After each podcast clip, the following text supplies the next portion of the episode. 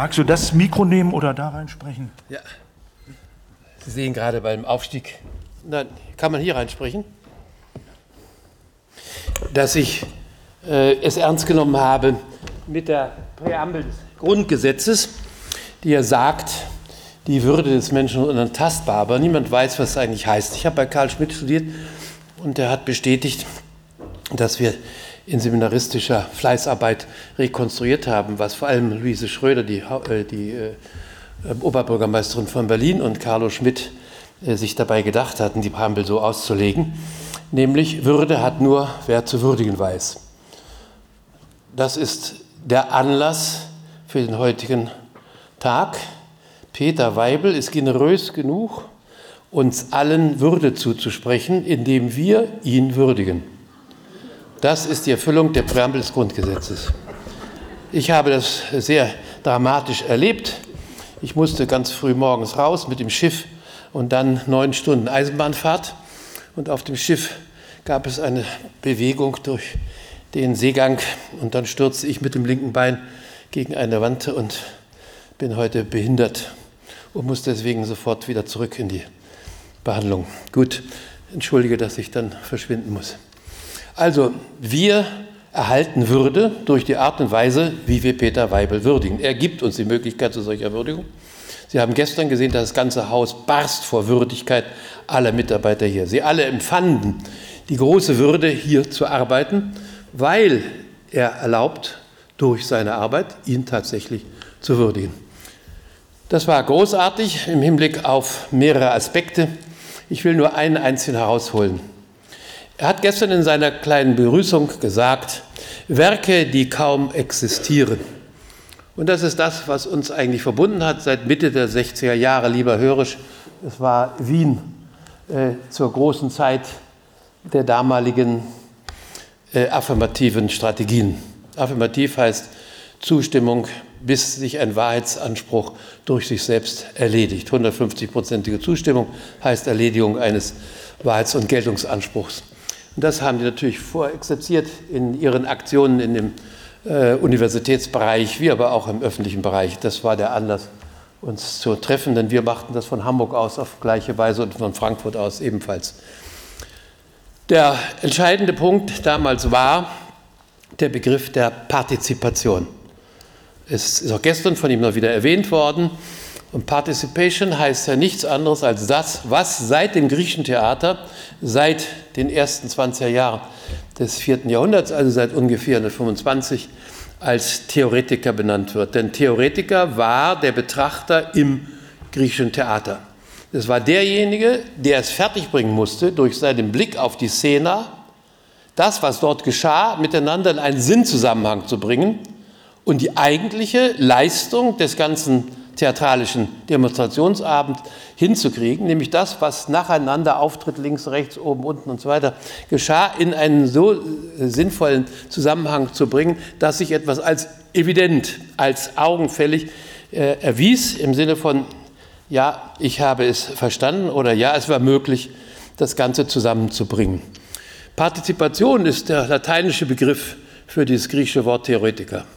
Das heißt, der Betrachter ist der entscheidende Punkt, von dem her das, was vor ihm demonstriert wird, etwa in den Zusammenhang einer bestimmten Sinnforderung oder eines Verlangens oder eines Begehrens.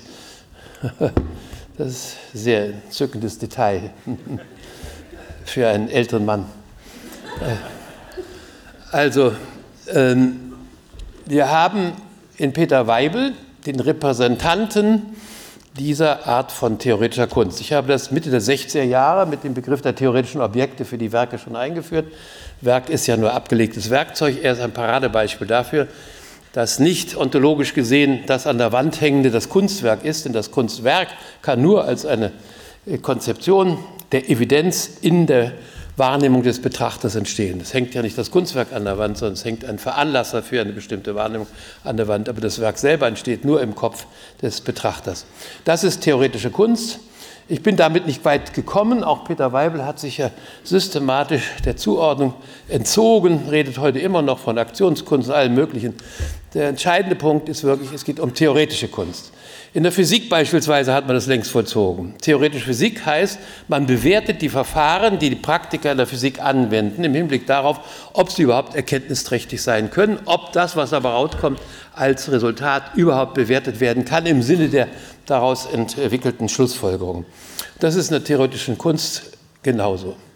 Das heißt, erst in dem Augenblick, in dem wir in der Lage sind, uns darauf einzulassen, dass wir selber die Verantwortung für das tragen, was wir projektiv an totes Material, beschmierte Leinwand, Rembrandt ist auch nichts anderes als ein Stück Leinwand mit Farbe drauf, also äh, Sack mit Dreck. Äh, aber ein Rembrandt wird daraus erst im Kopf dessen, der den Begriff Rembrandt äh, zu realisieren weiß. Alle anderen sehen darin nur einen toten Sack mit Farbe drauf. Der Theoretiker ist also derjenige, der es ermöglicht, Sinnzusammenhänge in dem Sinne zu entwickeln, dass er die ihm angebotenen Erkenntniswerkzeuge, englisch heißt das Cognitive Tools, der die Erkenntniswerkzeuge, und das sind die Dinge, die an der Wand hängen oder auf dem Fußboden stehen, auf dem Sockel oder sonst wo, zu nutzen versteht die Fähigkeit des Betrachters zu nutzen, was ihm von den Wissenschaftlern und Künstlern als Erkenntnisinstrumente, als Cognitive Tools angeboten wird, das ist die entscheidende Leistung. Daran steckt natürlich gleichzeitig ein sogenannter pädagogischer Impuls. Man muss die Leute ja anregen können, diese Erkenntniswerkzeuge zu nehmen, anstatt die Aussage an die Wand zu delegieren, auf der der Courbet oder der Rembrandt hängt. Da hängt gar nichts. Da hängt bestenfalls heute ein Schild 700.000 oder 8 Millionen oder 80 Millionen und damit hat sich's. Äh, das ist auch der Grund dafür, weswegen sich die von Weibel getragene Entwicklung der 60er Jahre aufwärts bis heute gegenüber den Kunstmarktskünsten, den Verbrauchskünsten durchgesetzt hat. Die Erkenntniskunst ist das Einzige, worum es sich lohnt zu arbeiten. Die Therapiekunst wollen wir nicht ausschließen. Das hat im medizinischen Sinne gewisse Voraussetzungen, die man nachvollziehen kann. Äh, Malen beruhigt eben die erregte, unerfüllte Seele. Aber sonst äh, sind wir bei der Erkenntniskunst gelandet, wie auch in der Wissenschaft. Und das Entscheidende an diesen Vorlagen ist eben, das zu vermitteln an andere, was man selber demonstrativ, sozusagen nur exemplarisch, nicht als Vorbild, sondern als Beispielgeber mit diesen Werkzeugen angestellt. Und die Ausstellung, die Sie hier sehen, ist das, was äh, Peter Weibel angestellt hat mit diesen Erkenntniswerkzeugen, äh, die man sozusagen als Cognitive Tools äh, als Repräsentation des Werkes verstehen kann. Werk ist abgelegtes Werkzeug, daran müssen Sie sich nun mal endlich gewöhnen. Mehr als ein Werkzeug haben Sie da nicht. Alles andere müssen Sie leisten. Und wenn Sie es nicht wollen, haben Sie sozusagen unter Ihrem Niveau sich zufrieden gegeben mit dem, was da bluffweise an der Wand ausgegeben wird als dies oder das. Das einzig Realistische ist noch das Schildchen über den erzielten Auktionspreis. Und Sie sehen, wie weit das geht. Selbst die FAZ hat die Kunstkritik weit verdrängt durch die Berichte über Auktionserfolge. Das einzige wirklichkeitsträchtige Mitteilungspotenzial der Zeitung besteht daran, wie viele Milliarden äh, eine große Firma des Auktionsgewerbes in dieser Saison Frühjahr und Herbst jeweils erzielt hat. Das trägt den ganzen Saal. Wir nennen das institutionalisierte Kunst. Übrigens ist in Deutschland der Gründer dieser Frage nach der Institution der Kunst Gottfried Benn der gesagt hat, ich frage mich immer mehr und mehr, ob wir nicht eigentlich dichten und schreiben, weil es eben Kunstzeitschriften gibt, weil es Kunstpreise gibt etc. Das ist ganz richtig. Eine Institution muss also auch einbezogen werden, neben der Pädagogik, in diese Art von Betätigung. Deswegen ist Weibel zu Recht Staatengründer. Und das hast du angesprochen. Äh, Staatengründer von Temperament und Fähigkeit her. Das heißt, er organisiert die Institutionen, auf deren äh, Funktionieren des Gesamtsystems der Vermittlung zwischen dem Betrachter und den Arbeitsresultaten der Wissenschaftler und Künstler besteht. Und das hat er auf so großartige Weise gemacht wie kein anderer. Ich will nur eine Konsequenz erwähnen, weil heute eben äh, das angesprochen worden ist. Wenn Sie eine Ausstellung machen, ist, glaube ich, Tüschek gewesen oder, oder Abramowitsch, wenn, wenn Sie eine Ausstellung machen, dann sehen Sie ja nicht das, was da zu sehen ist, sondern sie werden verwiesen auf das, was nicht zu sehen ist. Denn jede Ausstellung ist eine kuratorische Auswahlleistung. Wenn aber jemand auswählt, dann kann man das, was er auswählt, nur bewerten im Hinblick auf darauf, dass man weiß, was nicht gewählt wurde. Also haben wir ab 68 die Besucherschulen gegründet, in denen man dem Publikum zeigt, was in einer Ausstellung nicht zu sehen ist, weil etwas Bestimmtes ausgewählt und zu sehen ist. Was verdeckt das ausgestellte Werk gegenüber dem, was nicht gezeigt wird, aber die Bedingung der Möglichkeit der Einschätzung dessen ist, was ausgestellt wurde. Das sind Gedanken, denen nur drei Personen überhaupt gefolgt sind. Die wichtigste auch Gegenwartswirkung ist eben Peter Weibel. Das verdanken wir ihm alle. Und es gibt auch keine weitere Möglichkeit, diesen Dank zu übertreiben, außer den Verweis auf Leonardo. Und soweit ich gesehen habe, lieber Eckert, wirst du den Verweis auf Leonardo schaffen. Also ich meine, das ist nun schon etwas übertrieben, äh, weil die Zeitdifferenz von 500 Jahren eben fehlt.